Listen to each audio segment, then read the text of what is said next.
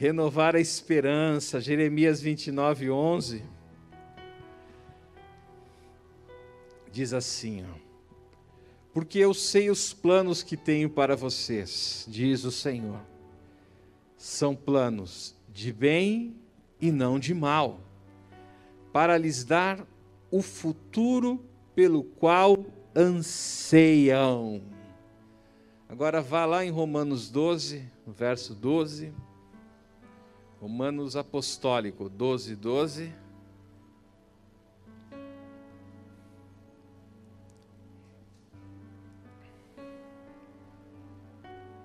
Quem achou, fala achei. Só para a gente ficar feliz, olha para a pessoa que está perto de você e fala assim para ele: Que bom que você está aqui hoje à noite. Eu sei que ninguém gosta de fazer isso, mas irmão, nessa retomada não tem coisa melhor, né? Que bom que você está aqui hoje. Vamos falar para quem está em casa, né? Que bom que vocês estão conosco online hoje. Aí tomando coragem para estar no salão, amém? Alegrem-se em nossa esperança, sejam pacientes nas dificuldades e não parem de murmurar. É isso que está escrito aí? Não parem de orar. Chorem muito sem esperança, sejam impacientes nas dificuldades e não parem de murmurar. O inimigo quer que a gente viva dessa forma contrária que eu falei. Chorando, impaciente, murmurando.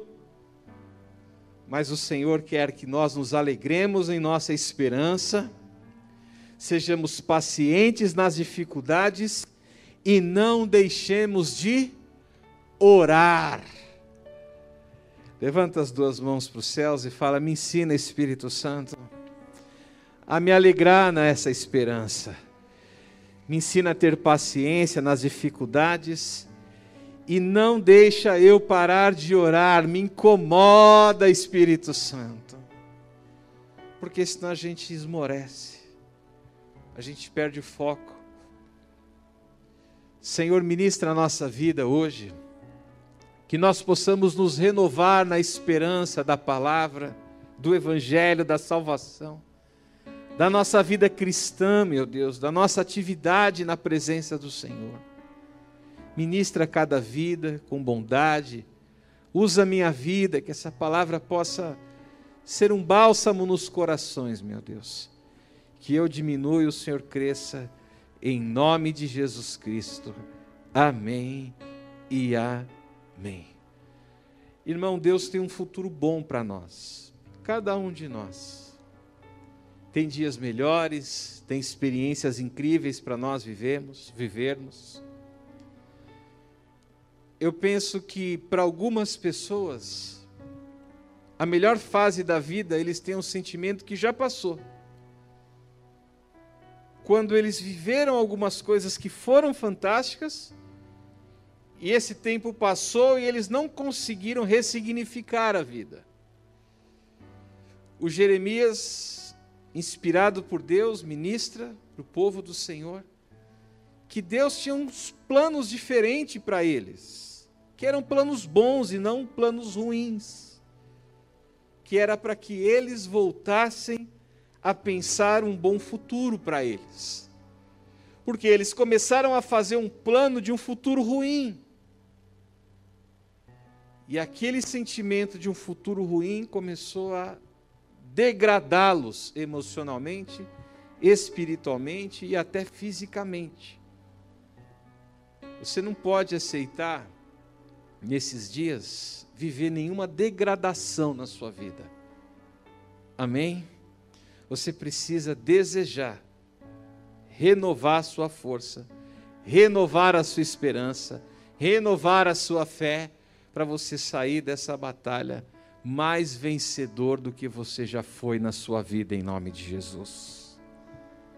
Tem momentos que nós nos envolvemos com a vida com muita intensidade, nos envolvemos com o Evangelho com muita intensidade, nos envolvemos com a vida, com a maternidade, com a paternidade, com a carreira, e esse envolvimento faz com que a gente tenha picos incríveis de realização na nossa vida.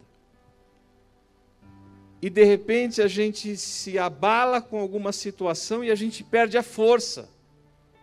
A gente perde o sentimento, a gente perde o ímpeto. Mas eu quero te dar essa palavra hoje para você renovar em nome de Jesus a sua vida. Amém? Quem vai renovar a força da vida em nome de Jesus? Eu lembro em 2003, quando eu e a pastora fomos enviados para o campo missionário. 2003 eu já fiz a conta várias vezes, eu tinha por volta de 26 anos. Quantos anos você tem, Arthur?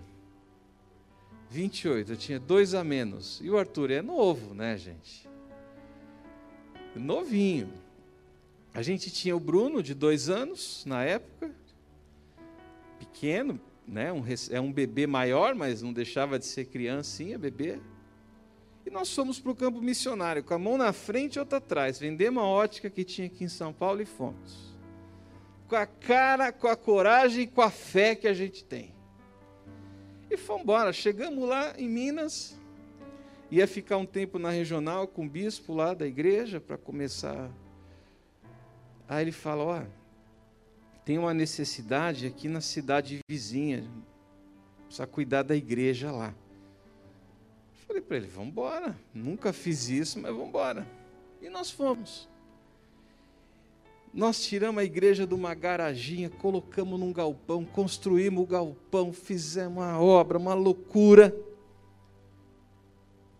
Depois a pastora engravidou da Karina. E veio a Karina e a pastora fazia almoço de um real da sociedade lá para a comunidade. E era uma loucura, gente, a nossa vida. E eu ia para a regional todo dia, na, outra, na capital, 40 quilômetros de distância, todo dia. E ia pregava à noite, pregava e fazia. E aí veio a expansão da igreja, abre igreja, vai não sei para onde, vai não sei para onde, vai vai para Muzambinho, vai para São Paulo. E tudo isso sem dinheiro. Se eu não tomar cuidado, eu vou achar que aquela fase foi a melhor da minha vida, mas não foi. Foi uma fase incrível que deu base e caráter para eu seguir em frente. Mas o melhor momento que eu estou vivendo da minha vida é hoje. Amém? Tem pessoas que estão vivendo hoje pensando, poxa, naquela época era bom. Não. O melhor momento da sua vida é hoje. Mas, pastor, eu estou tão desanimado. Aí é outra coisa. Você deixou o desânimo consumir a obra que Deus está fazendo na tua vida. Você perdeu o foco dela. Você se abateu com as circunstâncias. Hoje, no meio dessa pandemia, lá atrás, sem pandemia, a minha vida era cem vezes mais difícil do que é hoje. Cem vezes mais difícil. Por isso a gente não pode olhar para hoje só porque estamos vivendo um caos e dizermos: a minha vida está sem destino e sem rumo. Porque o Senhor tem dado rumo na sua vida, Ele vai renovar a sua esperança, vai trazer alegria na sua vida, vai te colocar de pé, porque Ele é o Deus que renova as nossas forças. Eu é que sei os planos que tenho para vocês, diz o Senhor, são planos de bem. Você está sendo conduzido por um caminho bom e se por algum motivo você se desviou do caminho que Deus estava te conduzindo, é simples. Recuar para corrigir a rota vai te colocar de novo no sentido da esperança que Deus tem para a tua vida, em nome de Jesus Cristo. Conserta a rota do seu pensamento. A primeira coisa que você precisa fazer para renovar a tua esperança, irmão, é acreditar que amanhã vai ser melhor do que hoje. Quem aqui está caminhando com Deus da melhor forma possível? Levanta a mão. Amém? Da melhor forma possível que você pode, você está fazendo. Então renova a tua esperança. Amém? Leia comigo Romanos 15, 13, por favor. Romanos 15, 13.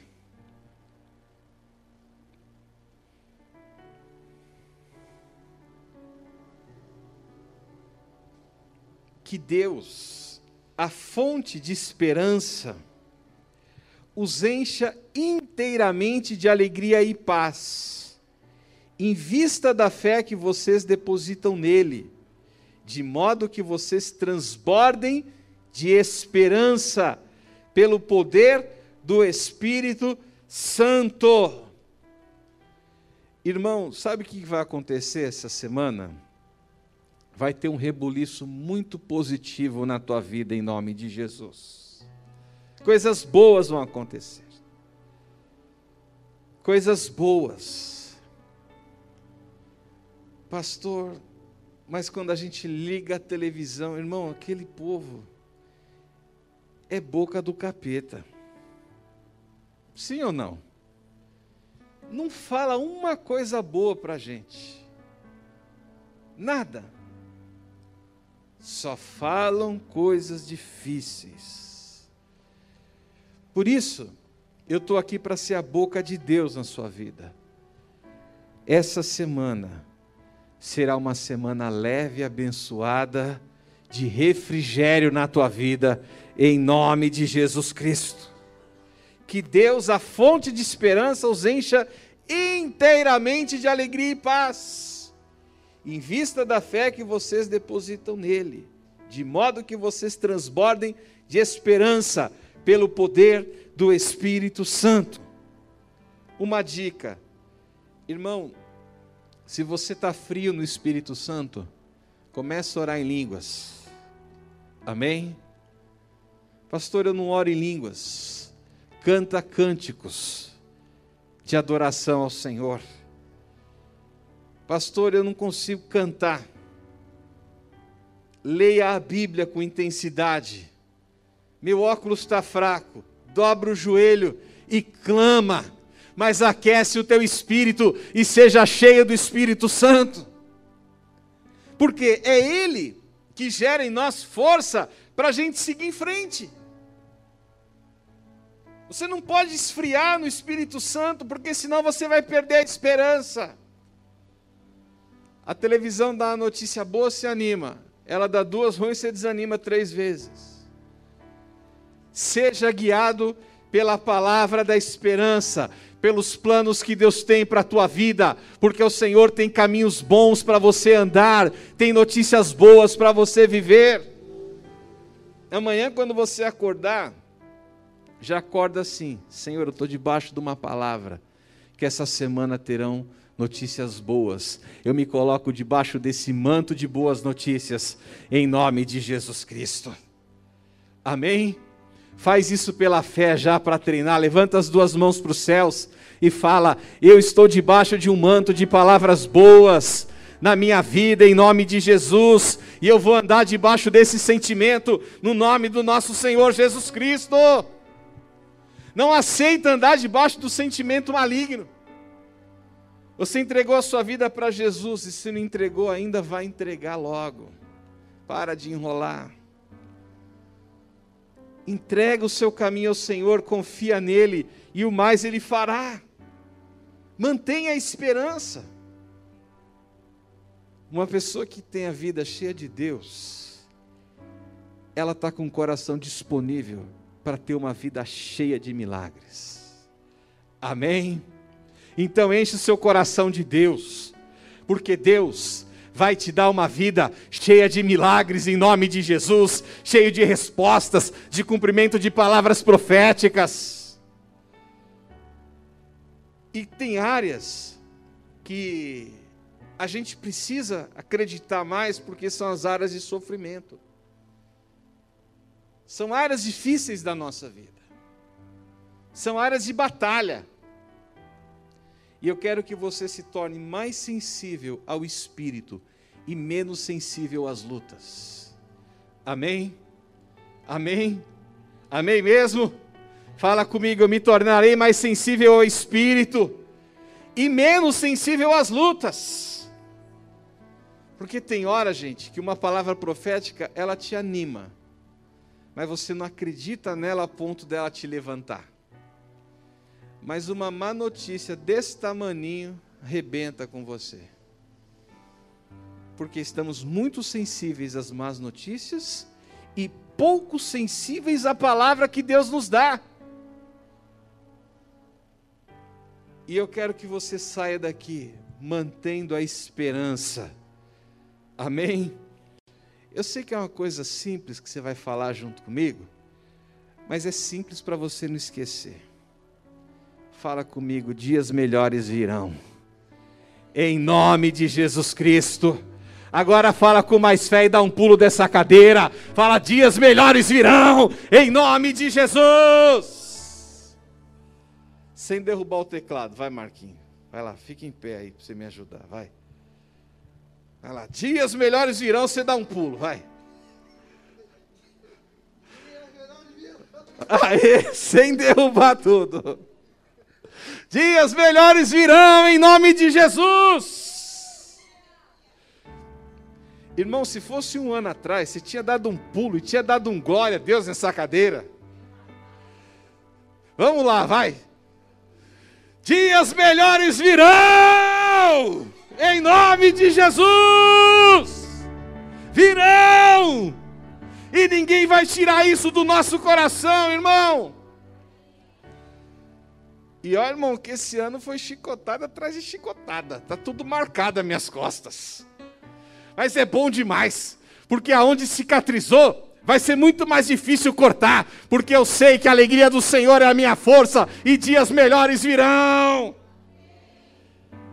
Em segundo, irmão, treina o teu espírito com o espírito de Deus para você ver o lado bom da vida.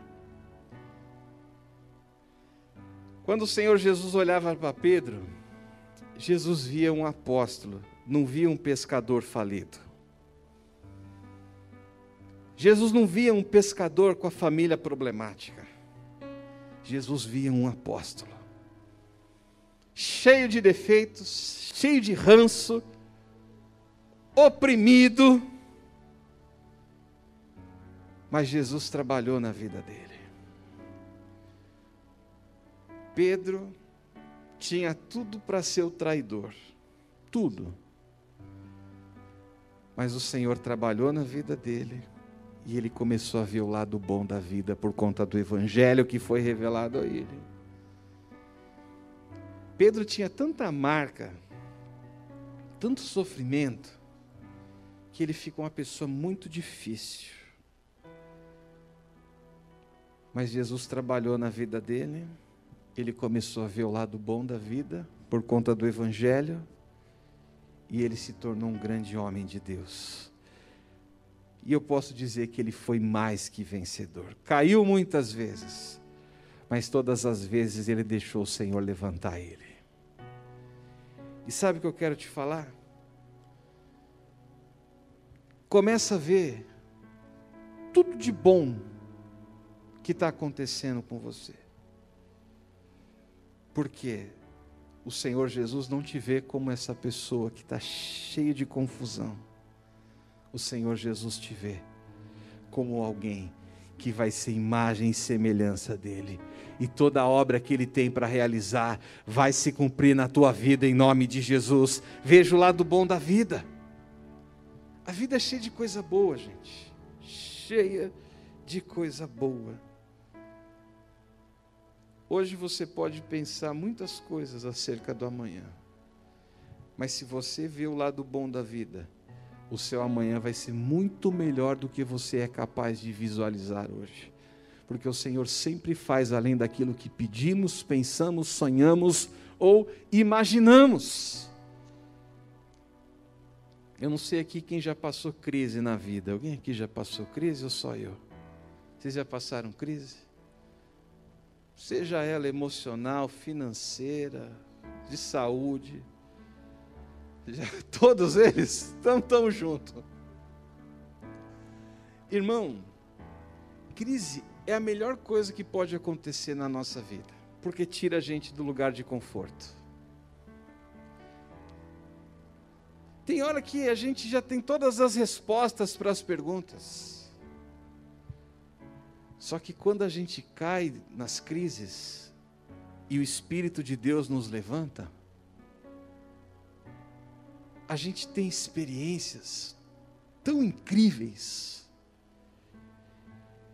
Todas as vezes que eu fiquei fraco na fé, pastor fica fraco na fé? Fica. Toda vez Deus me levantou e me deu experiências incríveis que eu não tinha vivido. Então, se você está aí, fraquinho na fé, deixa Deus te levantar para você viver experiências novas. Toda crise que houve, que eu permiti o Senhor levantar, o Senhor me mostrou coisas que eu não conhecia. E eu quero te falar hoje se você está vivendo uma crise, seja qual for, deixa Deus te levantar, se levanta, porque você vai viver experiências incríveis em nome de Jesus. Uma vez eu conversei com uma pessoa, e um dia ela pode dar o testemunho aqui, estava passando uma depressão essa pessoa. E ela não tinha mais sabor na vida. E aí um dia ela foi tocada pelo Espírito Santo e começou a querer vencer a depressão. Quando você pensa que vai vencer a depressão, o corpo afunda mais ainda. Mais ainda. Mas lá dentro da mente dela, ela pensava: eu vou vencer essa depressão, eu vou vencer, eu vou vencer, eu vou vencer. Ela conta que um dia ela acordou e ela teve vontade de comer. Falou, tem alguma coisa acontecendo dentro de mim. E foi comeu tudo que deu vontade. E a partir dali começou a se levantar, se levantar, se levantar, e aquela vontade de viver começou a ganhar espaço na vontade de morrer. Por quê? Se a gente se entrega, a gente morre. Mas ainda que a gente não tenha forças, a gente luta. O Espírito de Deus age na nossa vida e nos dá experiências. Seja qual for a crise que você estiver enfrentando, não desista de ter fé em Deus, porque Ele vai te levantar. Amém? Ele vai te levantar do, do pior momento da sua vida ele te cura e te levanta. Quantas pessoas tiveram vontade de se afastar de Deus? Quantas?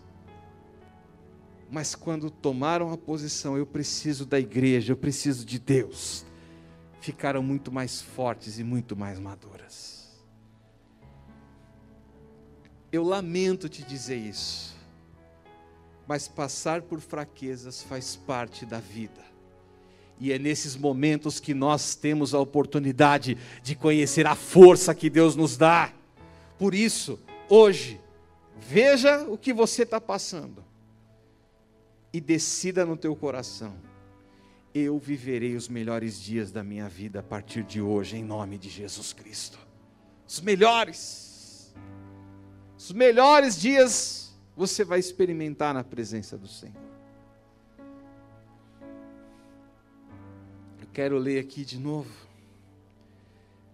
Peço que Deus, o Pai glorioso de nosso Senhor Jesus Cristo, lhes dê sabedoria espiritual e entendimento para que cresçam no conhecimento dele. Oro para que o seu coração seja iluminado, a fim de que compreendam a esperança concedida àqueles que ele chamou, e a rica e gloriosa herança que ele deu ao seu povo santo. Efésios 1, 17 até 18. Irmão, você vai crescer no conhecimento de Deus. É assim que o homem e a mulher de Deus são levantados. Vivendo a palavra de Oséias 6. Conheçamos e prossigamos em conhecer ao Senhor. Em terceiro, a gente precisa ter o hábito de amar muito e estar disposto a perdoar mais ainda. Amém? Porque a gente fica muito tragado na dureza do nosso coração e não se abrir para amar e não perdoar mais do que amamos. E a gente começa a ficar uma pessoa muito difícil, muito custosa.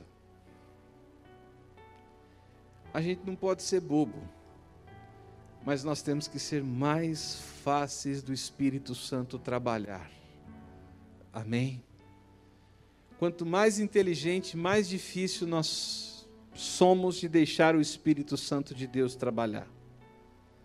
Quanto mais maduros nós somos, mais difícil nós somos de deixar o Espírito Santo de Deus trabalhar. Deixa a voz do Espírito Santo trabalhar na sua vida. Amém? Leia comigo 1 João 4, no verso 7, por favor.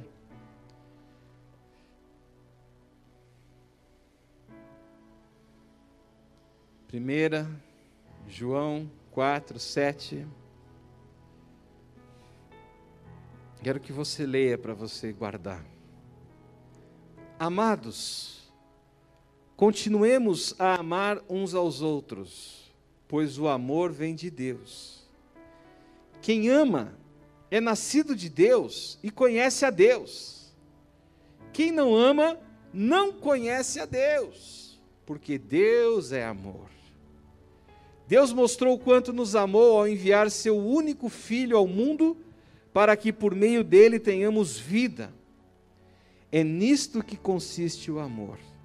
Não em que tenhamos amado a Deus, mas em que ele nos amou e enviou seu filho como sacrifício para o perdão de nossos pecados. Amados, visto que Deus tanto nos amou, certamente devemos amar uns aos outros. Quem está precisando de mais amor aí? Eu estou precisando de mais. De receber e de dar. A gente está numa fase que nós estamos muito sentimental. Tem gente que não reconheceu isso ainda, eu falei de manhã. Mas nós estamos carentes demais, gente. Mas que você seja o senhor fortão, amor faz bem. Amém? Quanto mais você der, dá, mais você vai receber. A gente precisa amar mais e amar vidas. Usar as coisas e amar as vidas. Ao invés de amar as coisas e usar as pessoas. Amém? A única coisa que é insubstituível na nossa vida são pessoas. A não ser que seja muito psicopata para não sentir falta de ninguém, né, gente? Não é verdade? Ou sociopata. Mas se a gente tiver um pouquinho de empatia cristã no nosso coração, a gente precisa amar as pessoas. Amém? E amar vidas, sentir amor pelas pessoas. Porque o Senhor é amor e não amor pelas coisas, mas amor pela sua vida. E se Deus nos amou primeiro, nós podemos amar uns aos outros. Amar nossa família, amar os filhos. A pastora ficou bons anos cuidando dos filhos só. Trabalhava só em casa. Lavava, passava, fazia janta, cuidava de mim, me aguentava e eu ia para a rua, que era muito mais fácil do que trabalhar em casa. E ó que eu viajava, ficava de segunda a sexta fora de casa, viajante, vendendo as coisas. Foi um tempo que ela abriu mão dela mesma para cuidar dos filhos. Não foi perda, foi ganho.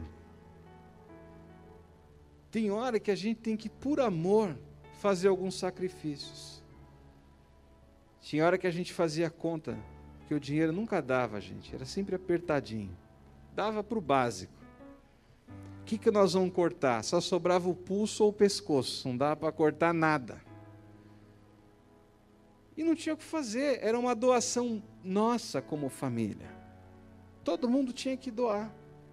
A gente das privações doar, ela doar a carreira dela para ajudar a família, eu doar o meu esforço para levar um pouquinho de comida para dentro de casa, mas a gente se alegrava juntos. De vez em quando eu fazia um churrasquinho em casa, era tudo na privação, mas com alegria e amor. Você precisa olhar para a sua vida e amar a vida que Deus te deu. Amém? Amar o momento que você está passando e lutar para que você viva onde você quer chegar. Mas viver todos os dias com alegria, gratos pela bondade, com muito amor, capacidade de amar e de perdoar muito em nome de Jesus. Deus nunca vai dizer para uma pessoa: você está reprovado. Deus vai dizer: levanta e começa de novo. Se o seu coração está cheio de mágoa e de ódio, começa a perdoar hoje e a ressignificar o teu sentimento, porque o Senhor morreu na cruz por você e por esse que está te fazendo sofrer. E chegou o tempo de se levantar em nome de Jesus. Amados, visto que Deus tanto nos amou, certamente devemos amar uns aos outros. E em último, Irmão, continua a vida, segue em frente. Amém? Pastor, por que, que você está falando isso? Porque muita gente está com a vida parada. Muita gente. Andando de um lado para o outro, andando em círculos. Vai para cá, vai para lá. E não está seguindo em frente. Está fugindo da doença como se você estivesse fugindo de uma grande pedra que corre atrás de você e a sua vida parou. Segue em frente, em nome de Jesus. Amém? Filipenses 3, vamos ler juntos para você entender. Não estou dizendo que já obtive tudo isso que já alcancei a perfeição, mas prossigo a fim de conquistar essa perfeição para a qual Cristo me conquistou. Não, irmãos, não alcancei, mas concentro todos os meus esforços nisto, esquecendo-me do passado e olhando para o que está adiante. Prossigo para o final da corrida, a fim de receber o prêmio celestial para o qual Deus nos chama em Cristo Jesus. Todos nós que alcançamos a maturidade devemos concordar quanto a essas coisas. Se discordam em algum ponto, confio que Deus o esclarecerá para vocês. Contudo, devemos prosseguir da maneira coerente com o que já alcançamos. Para de fugir da doença. Amém? Um ano onde a nossa vida nos roubou o direito de planejar o amanhã. Um ano que uma doença tirou de nós a visão do futuro. Só que, ainda que seja dentro da sua casa, porque você não tomou a vacina ainda e é perigoso, você vai fazer um plano de bênção para a tua vida em nome de Jesus Cristo ainda que seja lutando aí contra o desemprego, está passando a maior luta financeira, você vai fazer um plano bom para a sua vida em nome de Jesus. Está passando por um, um estreito horroroso, Faça um plano bom para a sua vida em nome de Jesus. Todas as áreas da vida, faça um plano bom. E começa a seguir na direção desse plano bom, em nome de Jesus Cristo. Amém, gente? Quem vai fazer um plano bom para a vida e vai seguir em frente? Não faça plano de tragédia, faça planos bons na tua vida em nome de Jesus. Afunilou, não estou vendo nenhuma luz no fundo do túnel. Eu sei em quem tenho crido, e Ele é poderoso. E eu dou uma palavra que, com base na sua fé, na presença de Deus, debaixo de uma palavra profética, você vai viver milagres de Deus na tua vida, em nome de Jesus. Amém? Faz um plano e se prepara para experimentar milagres em nome de Jesus. Vamos ficar em pé para a gente orar? Espero que essa palavra tenha te abençoado. Se puder, compartilhe. Se quiser ouvir outras ministrações, siga o nosso podcast, Fonte da Vida Morumbi. E venha nos visitar. Nosso endereço é Avenida Jorge João Saad, 241, Morumbi, São Paulo. Próximo ao metrô São Paulo Morumbi, linha amarela. Deus te abençoe.